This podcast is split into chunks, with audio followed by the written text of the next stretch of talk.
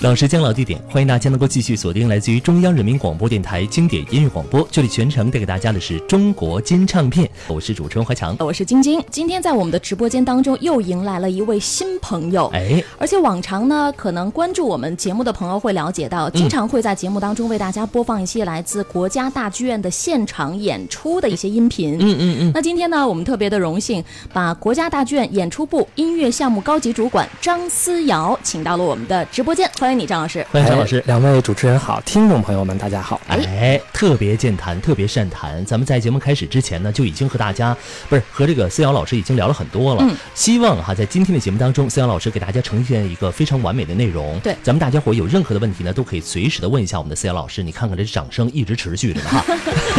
没错，而且我们今天应该说这一个小时主要和大家探讨的一些嗯相关音乐主题呢，都是和国际钢琴系列演出有关系的。哎，而且说的是二零一八年哎啊、会有一些新的一些计划，是不是？嗯 OK，呃，我听说咱们这一次的系列钢琴演出，呃，国际系列钢琴演出会有一个口号，是吗？张老师？对呃，国际钢琴系列呢，我们从呃二零一五年啊开始呢，就提出了一个口号，叫做打造钢琴的百科全书。嗯啊，那么我们这个系列实际上开始的比较早了，就是从啊二零零七年国家大剧院开始开幕营业以后，嗯就开始陆陆续续有钢琴的演出了。嗯，但是我们也知道，就是钢琴的啊、无论是钢琴的学生，还是嗯钢琴家，还是钢琴音乐会，在啊、整个的演出行业中都是非常多的。嗯嗯哎，所以我们后来想说，那要不要就直接我们拉一个系列，啊。贯穿全年的啊啊啊。那么从呃肖邦年、嗯，李斯特年开始，慢慢就积累下来，到今年是第八个年头了。哇，八年的时间嗯。呵，这精诚合作，而且是一种匠人的情怀哈。是的，是的，而且有没有发现，尤其是熟悉我们节目的朋友都知道哈，我们节目当中会邀请到一些专业的大来宾来做客，和大家聊过小提琴，嗯。啊，包括呢还有中国流行音乐史，嗯，然后呢今天又把专业的钢琴的一个专业人士请到直播间，和大家好好的说一说钢琴方面的一些事情哈。对，咱们大家伙千万不要错过今天非常精彩的一个节目。嗯那前不久呢，乐迷们在国家大剧院听到了著名的钢琴大师菲利普·昂特蒙的一个现场的演出，让所有的乐迷们听的是特别特别的过瘾。当然了，这也是国家大剧院2018国际钢琴系列的首场演出。那这个国际钢琴系列是从什么时候开始的？刚刚这张老师已经说了，而且最初是什么想法想设计这个系列呢？哦，我们一开始就是想呢，说看看能不能把这个全年的钢琴的这种音乐会嗯能够打包做一个品牌出来。嗯哎但是我们知道大剧院有很多品牌栏目了，嗯比如说这个五月音乐节集中在五月，以室内乐为主，是吧？八月合唱节在八月。嗯但钢琴呢？如果我们把它局限在某一个月，似乎对这件乐器被称作乐器之王嘛，有点不太公平。啊。对，再有一个就是说，钢琴家也实在太多了，嗯。嗯，而且他们的档期是全年的，所以那我们不如就顺从这个既是艺术规律，也是演出规律，嗯。我们就把它打造一个贯穿全全年的系列，嗯。啊然后这样就慢慢的做起来。一开始呢，我们啊、作为一种尝试吧，全年大概排呃十一场或者是十场左右，嗯哎但是你贯穿全年对吧？贯穿全年，啊基本上就是让老百姓呢能够基本上每一个月能够听到一场独奏的钢琴音乐会。嗯哎，但是我们知道，独奏会呢有一个特点，这个嗯无法避免，就是如果钢琴家出现了一些临时状况，嗯就会取消音乐会。哦所以我们实际上一般排大概十场到十一场，嗯呃，综合下来，平均到每一年就是八到九场。嗯。那么经经过前几年的摸索以后呢，我们发现，哎，这个系列还可以继续往前走一步。哦。哎，而且发现根据跟观众的互动，嗯。跟钢琴家的这种嗯。呃联络，我们发现这个系列可以越来越好，所以我们从啊一五年开始就提出了这个打造啊百科全书的这个口号。嗯。哎哎，既然说到了这个口号，我也很想再追问一一句哈。啊啊。既然说是百科全书，所以它会不会这个钢琴系列演出也要承载了一些科普的功能？嗯哎，这个主持人很很敏锐。啊啊啊是 我们当时提出这个口号，基于这么几个想法吧。一个是就是钢琴类的这种艺术节，包括这种呃短期内的，比如说集中在几周的这种夏令营，嗯实际上一直都有嗯啊，全国各地都有，国内国外都有。嗯嗯但是呢，我想，呃，国家大剧院来呃做这样一个系列，我想它的意义呢，在于就是我们要客观的，然后全面的把呃钢琴的这个门类，嗯特别是独奏会，嗯呃呈现给观众。就是嗯我们没有什么学派之争，嗯嗯，然后我们也没有什么啊、其他的一种想法，我们就是在这个啊行业内在乐坛上顶级的嗯啊这种演出现象，我们把它客观的嗯引入到国家大剧院的舞台上，呈现给观众。就想法很单纯嘛。哎，对对对，啊啊就是它有什么我们就给它呈现什么，我们不做一些嗯呃过于主观的判断。嗯，嗯所以呢，在我们的音乐会中，当然了，就是流行在，嗯、古典乐界顶级的这些钢琴家都会来，这是一，是可啊、也是我们的一个选择项目的标准。嗯。呃，再有一个呢，一些有争议的演出，我们也会引入进来。我印象比较深刻呢，就是二零，嗯，二零一六年，啊，或者是二零一七年啊，嗯就是嗯呃，有一个叫阿凡纳西耶夫的一个一个俄俄籍的钢琴家，嗯。他的这个演奏后来就引起了很大的争议。嗯？啊，就是争论啊嗯，就是有的乐迷就哎呀这个欢呼，然后这个鼓掌，嗯就是觉得哎呀太好了，太棒了，太棒了。对啊他演的是那个呃贝多芬奏鸣曲。嗯。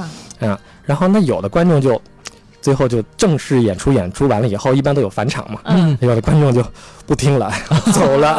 直接走了。就觉得说你你演的不是我想的那个贝多芬，哦。当然这个我们都理解，嗯嗯，因为古典音乐作为一种演出呢，它本身就是个性的，是众口哎难调嘛。众口难调。那么只要我想艺术家的这个思考是单纯的，那么他的努力是勤奋的，而且他足够有分量。你看嗯阿凡纳西耶夫都七十多岁了，这哦叱咤乐坛一辈子。是那么他这样级别的钢琴家是不会说有在音乐里是不会有任何做作和这个说假的，就是他这么想就这么想。他出了一张专辑叫做《我是贝多芬》，哦，好霸气。我知道为什么有人走了。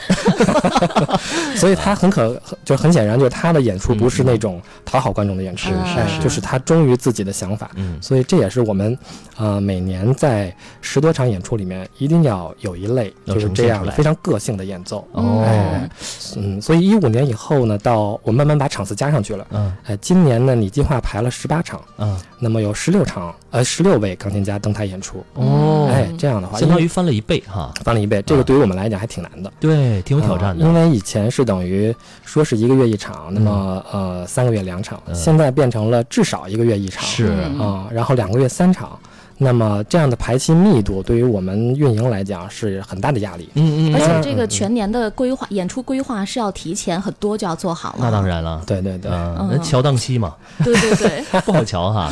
啊那倒也不是我们就是动手会比较早，嗯对对对，所以其实我觉得这个岗位的一个乐趣啊，就是嗯嗯可能我我现在哈，就是在节目当中，我实际上。已经在为一九年或者是二零年的一些演出在兴奋，但是就是不能说。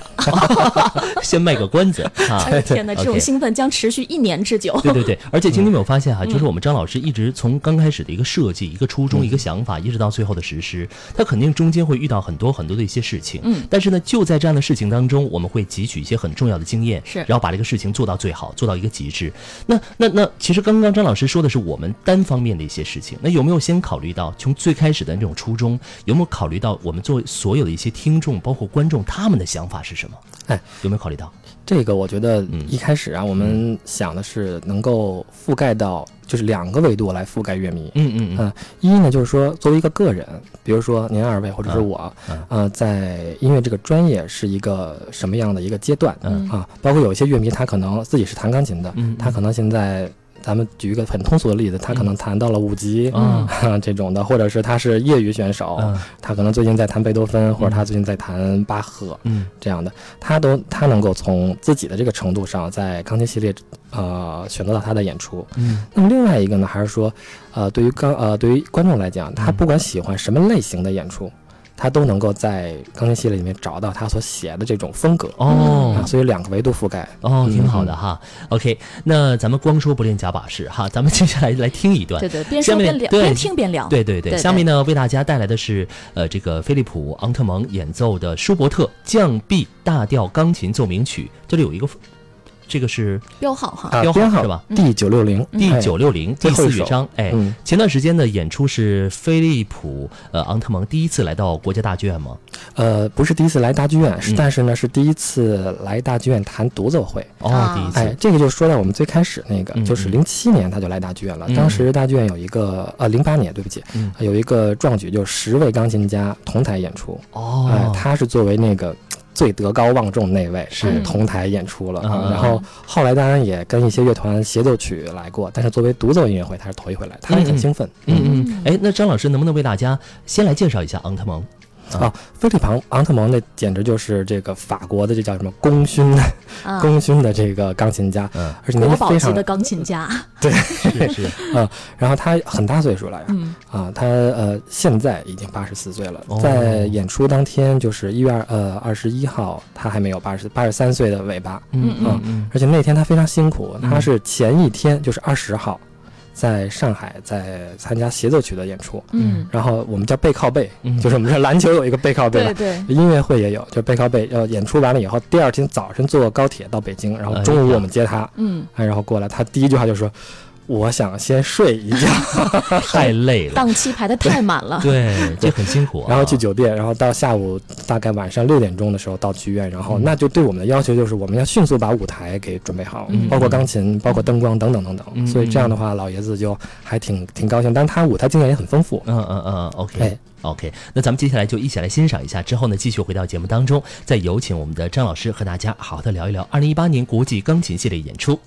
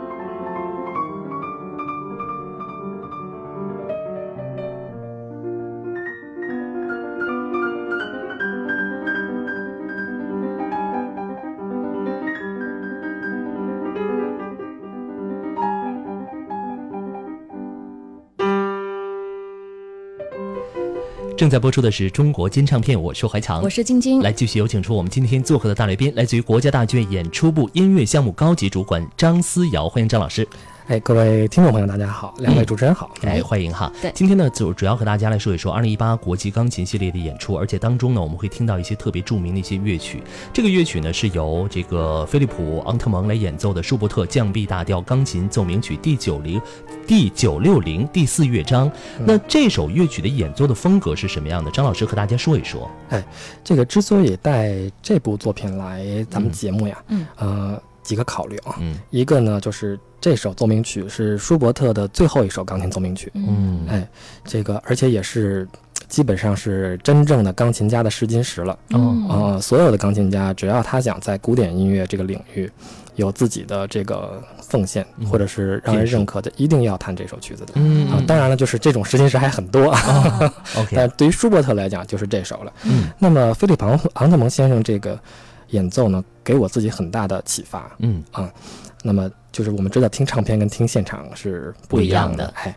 所以当那天他谈到这首作品的时候呢，嗯，我我我最大的一个感受啊，就是菲利普昂特蒙先生他是那种，呃，有一种他属于他们那个年代的嗯。啊、这种浪漫主义的演奏风格。嗯。之所以这么讲，是因为我们现在因为呃国际钢琴大赛特别多了，嗯。所以选手们为了赢得比赛，嗯。他们多多少少的会受到这种，嗯，叫文本主义或者说是呃严格的演奏方法的这种影响，所以哦他们的演奏呢没有那么个性嗯嗯啊、他一定要比如说谱面上写 forte，他一定要是强嗯啊、那么。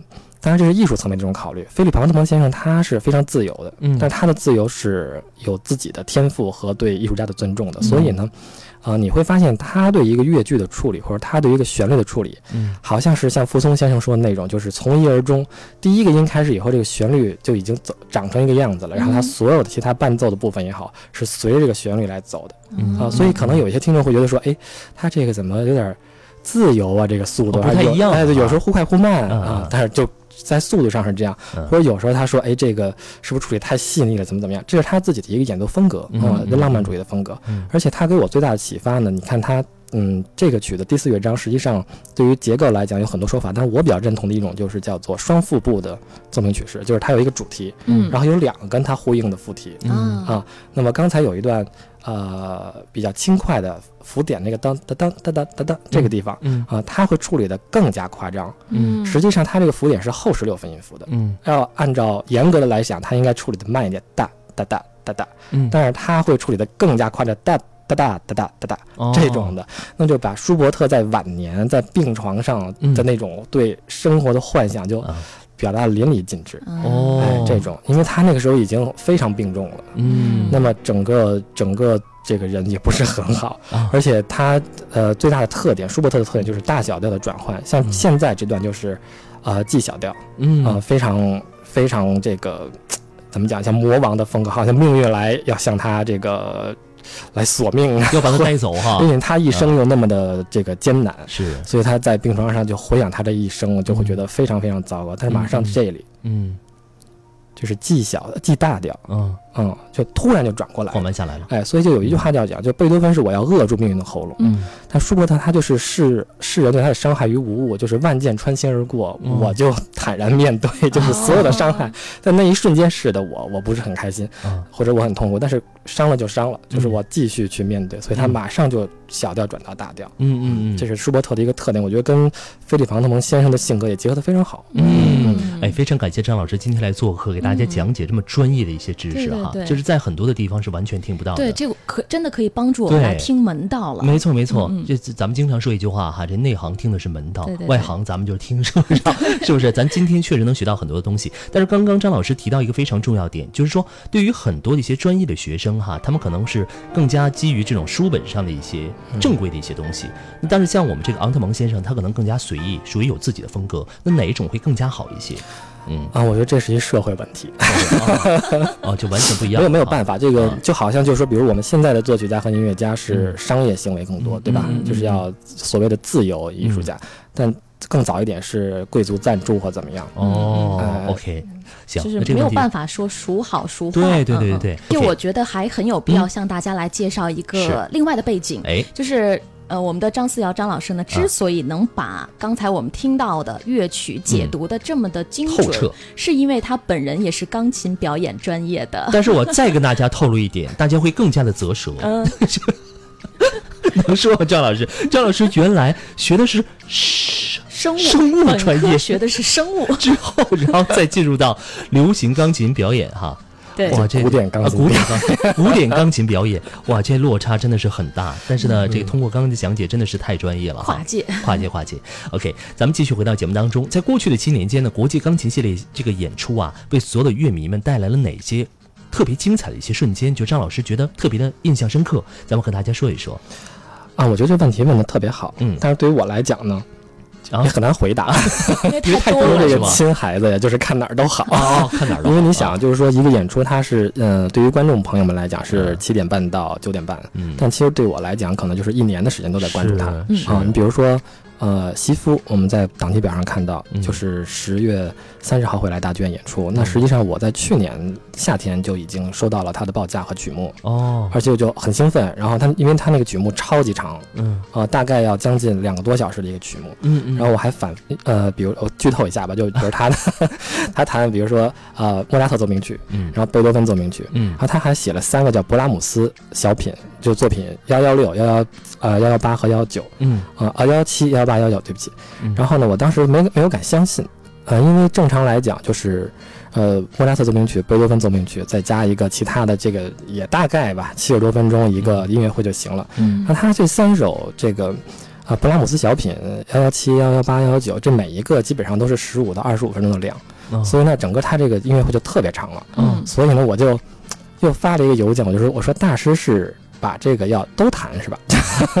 就是幺幺八里面有五首小品，有点不敢相信。对，然后幺幺七里面是三首，然后幺幺九是四首，嗯，然后呢，对方说是的，是的，说大师最近两年就是在家练琴，特想弹琴，哦，所以所以你看，就是从去年夏天到现在，我一直还在兴奋，然后今天马上到到年底，这个劲儿才会过，所以。啊呃，对于我来讲，精彩瞬间呢也都很精彩。但是我是想说两件事儿，就是，呃，观众给我的感动更多。嗯因为我从第一场负责钢琴系列开始就，呃，有一个习惯，就是我会在开场的时候去音乐厅门口嗯啊、找一个角落，然后看看大家，就是看看什么人来我们的音乐会。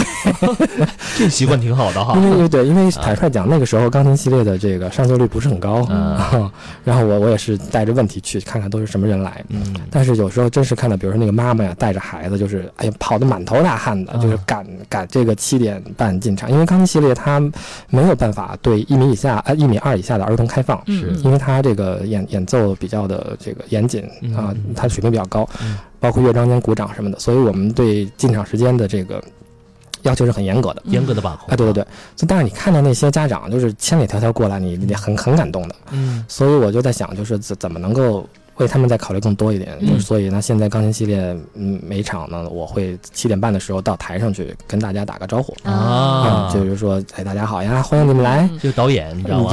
呃 其实就是给大家有一些预留的一些空间和时间。对对对，也迟到观众可以 有个两三分钟的缓冲。对。对，当然也要介绍一些曲目，比如说什么时候该鼓掌，这个礼仪。嗯，还有一个就是啊、我们今年推出了一个小折页大文章，嗯。啊、也是希望能够观众早一点来，然后坐到音乐厅里面去白纸黑字的去阅读。嗯我们不是有一口小号吗折？页哈，这个和大家说一说，嗯呃，什么叫小折页大文章？对，啊，我们每场演出有这个节目折页嗯啊，就是彩制的。嗯然后，那么我们今年呢就邀请了，呃，这个学界的啊，就是我还是要强调这个词，就是学界的一些专家和资深的从业人员为我们来写这个音乐会的介绍。嗯那么我我定义的这个学界就是说他呃音乐学专业，啊、那么就是西方音乐史专业嗯，或者是音乐美学专业，我们、我哦们我们就规定在就专门的这几个专业哎哎，我们先规定在这两个专业里。嗯然后因为这些专家或者是从业人员呢，他平时的文章会登在这个核心期刊上，嗯那这个观众是看不到的，嗯，对吧？嗯你们大家都不会没事去对订本核心期刊。这个太太专业了啊，这个对对对啊然后，但是对于他们来讲呢，这又是一个很大挑战，因为我这个折页的容纳量就是一千五百字到一千六百字，嗯，那他们通常都是长篇大论，就两万字。怎么能给浓缩起来？对对。而且另外一个挑战是，钢琴音乐会的曲目很多。嗯你像媳妇这一下两个小时，那得十多首曲目，嗯那你都想在一千五百字里面解释清楚，那我真的需要一个专家，就是他有一个千帆过境的一个情怀，嗯嗯他就不是在掉书袋，就是说我从字典上抄一句或者怎么样的。嗯嗯，那么首先他的知识来源很准确，嗯。嗯，因为我们知道现在不管是从一些搜索是吧，或者还是从一些呃普及的刊物，有一些有一些的这个信息不是很准确，哦，对，嗯嗯，对。像比如说二月四号这场那个第一首，就马上周日这场，嗯。他第一首是格里格的那个呃霍尔贝格嗯。组曲，那么在一本比较呃市面上比较流行的字典上嗯，翻译的是霍尔堡，哦，啊，当然这么翻译就是字面上看没有问题，但实际上就我们也是通过跟这次作者就是中航院学院呃学报的这个资深编辑呃胡玉红老师，他就跟我说，那他应该实际上是查这个霍尔贝格这个人的这个词条，你要顺着这个思路去查。哦，哎，所以说那应该是霍尔贝格族曲嗯啊。那如果是地名的话，你可以翻成宝，就是那个字尾，就就很专业，我们也很长进。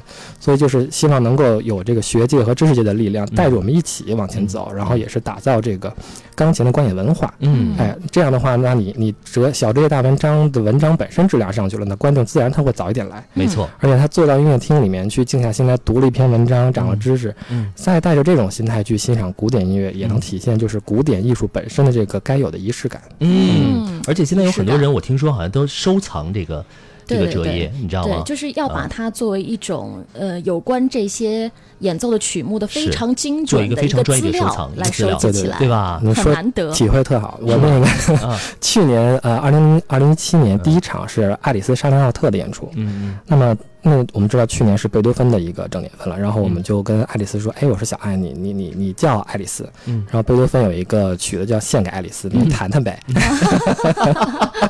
然后，然后爱丽丝就答应了。然后我们专门为这首呢，就写了一个为这场曲目写了一个就是啊献给爱丽丝的介绍。嗯真的有家长就在很认真的读，嗯我当时就很很感慨，就是说，他你比如说这个学生在家里去学习，那他可能是老师会跟说，哎，你的手型啊，怎么怎么样，你应该分句。嗯那如果要是他的妈妈或者他的爸爸、家长、爷爷奶奶读了这个文章，以讲故事的方式，嗯哦，那在不一样，在家庭里再告诉这个孩子嗯这个知识，嗯。那作为一种教育的延伸，我觉得这还是挺有意思的。太棒了哈！所以说呢，为了让所有的乐迷们更好的感受音乐的这种美妙性呢，国家大剧院真的是花了不少心思哈。嗯刚刚这个张老师和大家说了一下，二零一八国际钢琴系列还专门请了一些很多业内专家推出了小折页大文章，是不是这样一个特殊的一个策划？对，大家如果嗯要是再去现场观看演出的话，对千万不要忘记去领取这个小折页而且一定啊！要记得收藏哈。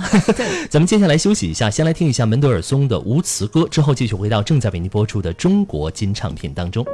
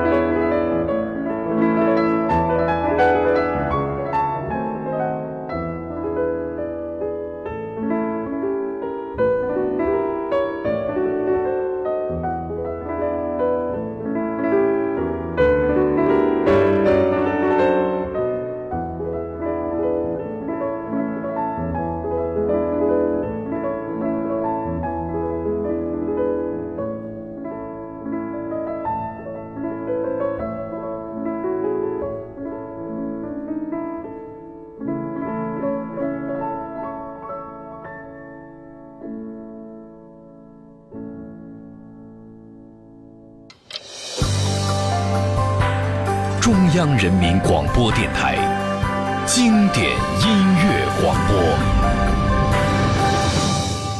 欢迎回到正在为您播出的中国金唱片当中，我是主持人怀强。各位好，我是晶晶，声音来自于中央人民广播电台经典音乐广播。继续我们今天的节目行程，和大家聊的是二零一八年国际钢琴系列演出。而且呢，有一口号，在今天节目一开始，我们大来宾已经说了，就是打造钢琴百科全书哈。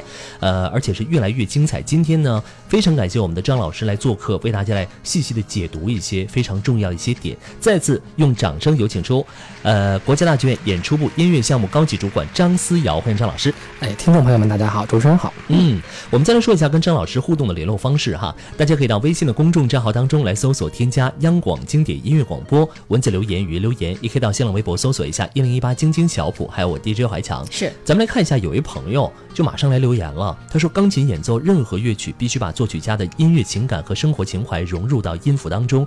更应了解作曲家的历史背景和时代情怀，弹奏出作曲家本来的音乐面目和魅力，这也是最能打动人心的，能够引发听众共鸣的最佳音乐诠释。向张老师致以崇高的敬意，非常感谢张老师给我们带来的非常精彩的解说，为你点赞。哎，谢谢这位观众朋友，他说的还挺好，而且他说的跟大师说的差不多。我们当中有很多听众都是非常专业的啊，对，真的真的长期关注我们节目的朋友都是。是是 OK，其他朋友可以继续来跟我们的张老师来取得互动，有任何的问题都可以说一说哈。嗯，咱们之前呢，在在这个这个天气之前播了一首乐曲，呃，这首乐曲呢是由这个彼得罗塞尔演奏的门德尔松的无词歌《春之歌》。嗯啊，无词歌呢也的也有的叫做无言歌，是门德尔松独创的钢琴题材。呃，而且这首《春之歌》也是其中最著名的一首。咱们接下来有请张老师和大家解读一下，好不好？哎，嗯，呃，非常高兴有这个机会呢，能够比较详细的来跟观众朋友们把我们国家大剧院国际钢琴系列呢做一个介绍啊。刚才主持人也讲了，我们选了这个钢琴小品，嗯嗯，那么两方面说吧，就是呃，钢琴小品就是无词歌呢，是因为门德尔松而变得。最为出名，就好像夜曲是因为肖邦而变得家喻户晓是一样。当然，就是说乌斯哥本身这个题材，呃，是谁首创？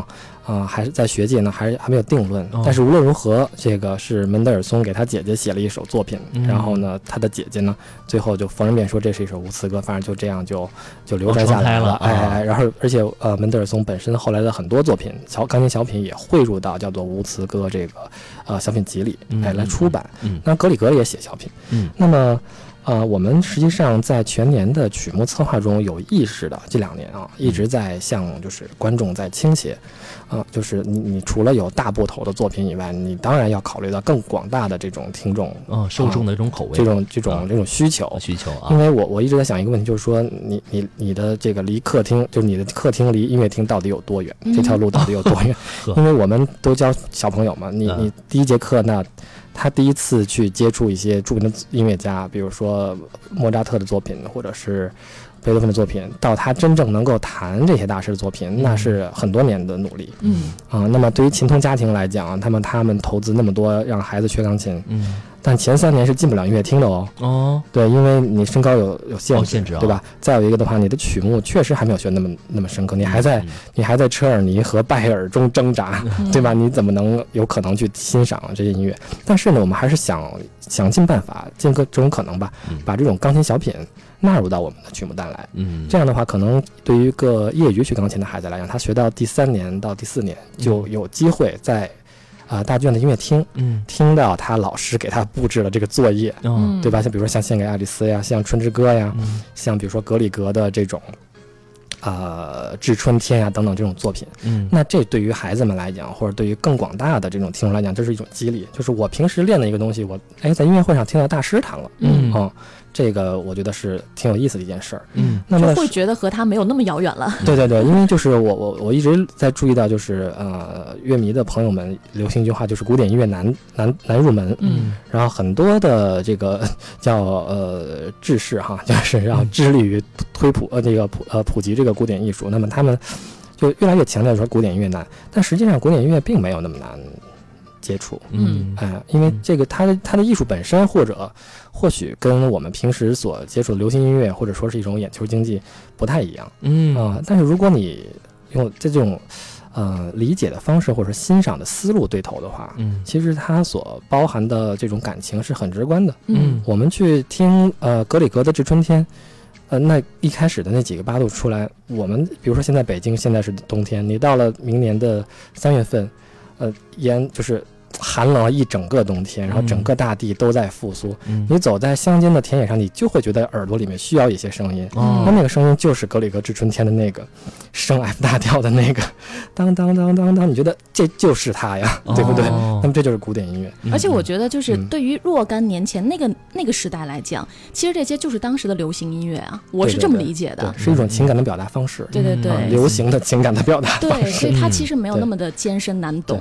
而且我之前对于有一部名著一直不太懂，就是呃斯特拉文斯基的《春之祭》嗯。这个坦率讲，我在音乐学院读那么多年书，我都就是你懂和不懂，你是自己是知道的，哦。就是跟你说多少话没有用。嗯。就你可我可能写论文，就是说你你你在呃去引用，可以可以写一个呃几千字的论文嗯。论述这个作品，但是你他真的打动你了吗？嗯。你你自己是知道的。嗯。就有一有一年去那个俄罗斯，呃旅游，然后就走在那个麻雀山上，嗯那就正好是三月底四月初，嗯。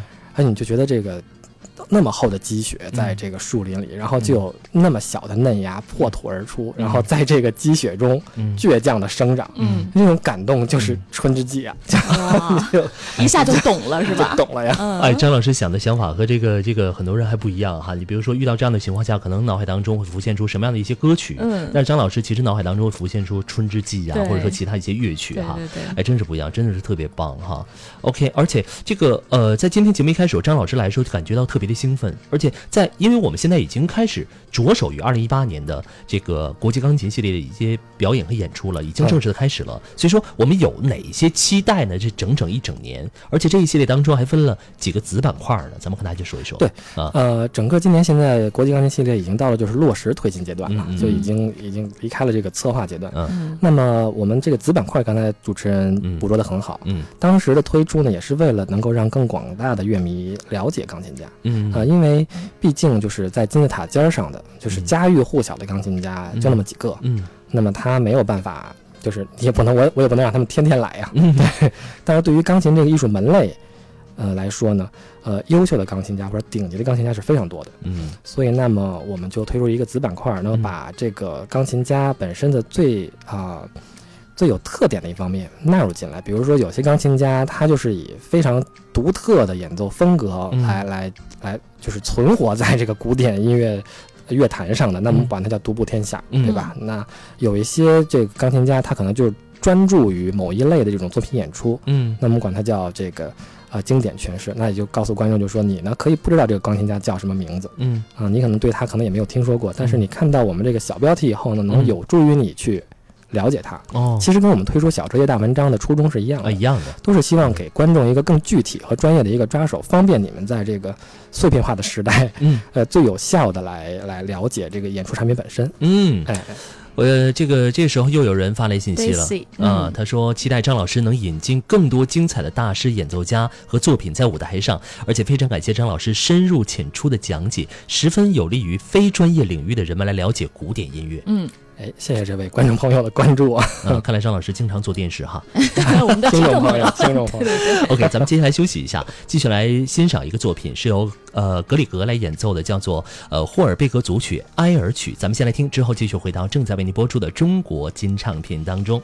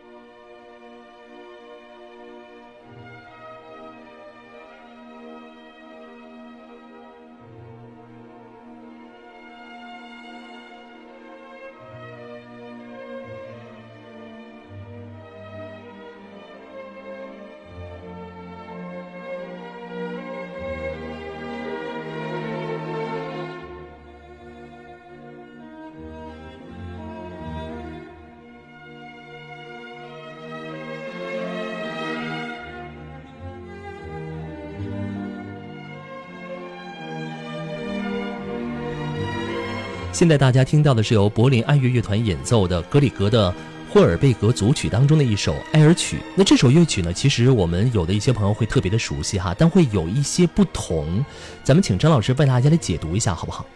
哎，呃，像主持人刚才说的哈，嗯，我们而且我正要跟大家解释一下，就是嗯为什么在一个介绍钢琴板块的栏目里，我带来一首交响乐的作品。对嗯嗯，哎，是因为这首曲子实际上非常的耳熟能详，嗯基本上是很多这个节目的背景音乐，或者大家也一听就知道说，哦，原来是这个。嗯啊但是如果你单纯的看节目单，你恐怕就不会有这么具体的、哦不太了解，哎具体的感觉。嗯。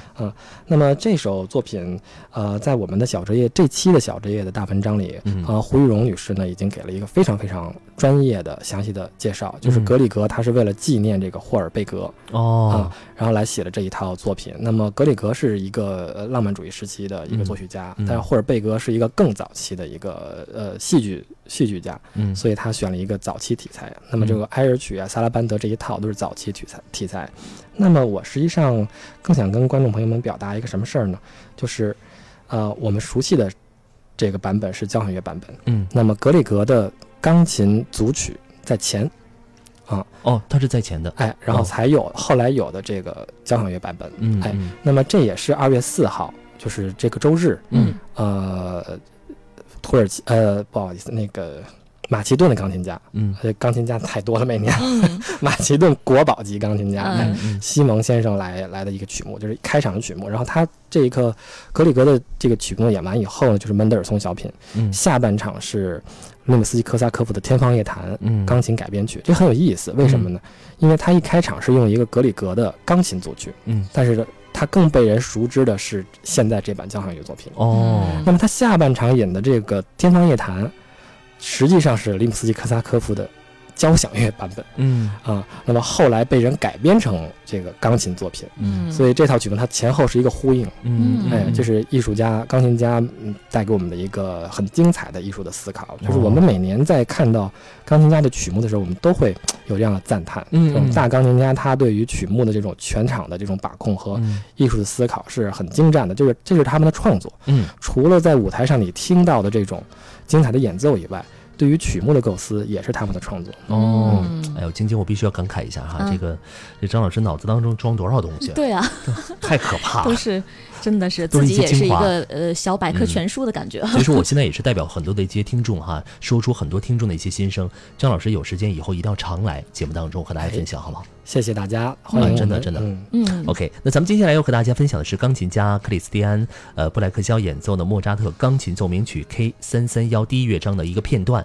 那第一次钢琴家克里斯蒂安布莱克肖的演出会出现在大隐于市这个板块当中，为什么会说布莱克肖是大隐于市是什么意思？，对为什么把它归到这个板块里了？对对，这个板块是专门为他设计的，嗯就是我们是先有的，先一六年做了他的音乐会，嗯然后我们就觉得，哎，那有一类钢琴家就是这样的。嗯那么他因为，呃，他个人的习惯就是嗯他有一个非常有钱的夫人，嗯所以呢，也可以让他实现财务自由。所以 所以他其实在这个呃，在英国有一个郊区有一个森林里面有一个房子，哇哦他就养个狗，然后就在里面就练琴。嗯啊，然后练琴觉得说，嗯，可以了，不是为挣钱啊，啊就觉得我练好了，我想演了，然后嗯给经纪人打个电话，嗯然后就比较随性。特别像出山，你知道吗？对，是吧？就那种感觉哈。嗯 OK，那咱们接下来就一起来欣赏一下，好不好？一起来欣赏一下由这个呃克里斯蒂安克里斯蒂安布莱克肖肖啊演奏的这个莫扎特钢琴奏鸣曲 K 三三幺第一乐章的一个片段，先来听，之后继续回到正在为您播出的中国金唱品当中。《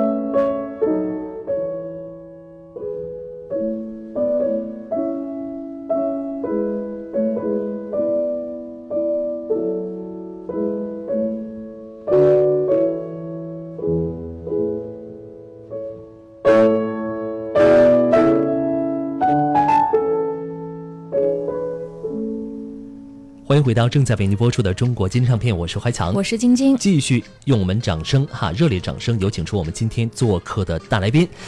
哎呀，就是来自于国家大剧院演出部音乐项目高级主管张思瑶，欢迎张老师。哎，听众朋友们，大家好，主持人好。哎，张老师，我们今天呢在节目当中一直在和大家聊国际钢琴系列演出。嗯，那这个演出呢已经举办了七年了。哎，其实七年的时光对于一个人来说哈，都是一个小婴儿，他慢慢慢慢长大，都可以上学了。嗯，那对于这个系列演出来说，是不是也培养出了不少的铁杆乐迷呢？而且观看现场演出，这个最大的魅力又是什么呢？对，而且。正好我再追加一个问题哈，嗯就是说欣赏这个钢琴独奏会的一些礼仪方面的一些知识，对，也跟大家来说一说啊。我觉得非常高兴呢嗯，主持人能够提这样的问题，这是一个非常好的问题。那么现场音乐最大的魅力，就是因为我们音乐本身是一个它自己的独呃的特点，它是没有办法像呃绘画或者雕塑那样，它就嗯。放在那儿你就嗯一直欣赏，嗯。它一定要去现场听。嗯。嗯，那么你能够看到很多不一样的东西，嗯比如说它的音色的变化，这是我们再高级的录音设备也没有办法实现的。嗯嗯那么，呃，我想把演出作为一种习惯，对于钢呃对于乐迷来讲会更重要。嗯像刚才听到那首作品，实际上大家会觉得说，哦，这是一个钢琴系列的作品，呃，钢琴系列音乐会的作品。但实际上，所有弹钢琴的小朋友在第二年的时候弹到大汤姆森的时候，嗯都会有一课叫做莫扎特的旋律，哦嗯，就是这个作品哦啊。但只不过那个时候，呃，你你只是谈了一个主题，但实际上这个作品很宏大。是是 是，而且第三乐章就是我们更熟悉的土耳其进行曲，嗯所以你会在钢琴协奏的现场，你听到说，哦，这不就是我小时候弹的那个东西？其实我早就知道了，嗯但是到现在才真正理解它，这哦是像，呃，魅力之一。嗯另外，我还想就是说，对于呃音乐的理解，嗯除了从书本上去读知识以外嗯，从生活上的感受去了解它更重要。我想说，呃，像呃派莱西亚这次带来的法国组曲，我印象很深刻。嗯，音乐学院的时候就有呃钢琴的老师邀请德国的舞蹈学院的老师教我们钢琴系的学生跳这个宫廷舞。嗯，当时我们最大的感受就是哦，嗯哎，就这个吉格舞曲，对巴赫的这个啊。嗯当时老师的第一句话就是说不要。不要把拍子数成强弱弱，嗯，但我们都很奇怪，那弹钢琴不就强弱弱嘛，对吧？嗯嗯就是打拍子。他说，对于舞蹈来讲，这个叫起落落，哦就是它是舞蹈舞步来，你起来然后落下去 OK 这种。所以那那一系列课上下来，嗯我们对整个的巴洛克的这种组曲和舞曲就了解的非常深刻。嗯嗯行吧，因为时间的关系哈，今天再次的感谢来自于国家大剧院演出部音乐项目的高级主管张思瑶老师来做客，和大家分享了这么多。我们当然呢还是发出盛情的邀请，以后有时间常回到节目当中，好对吗？，因为刚才那个有关观演礼仪方面的问题，只能下次再为大家来解释了没错咱。留个扣 哈，留个悬念哈。再次感谢张老师来做客，谢谢哎。谢谢大家，谢谢主持人。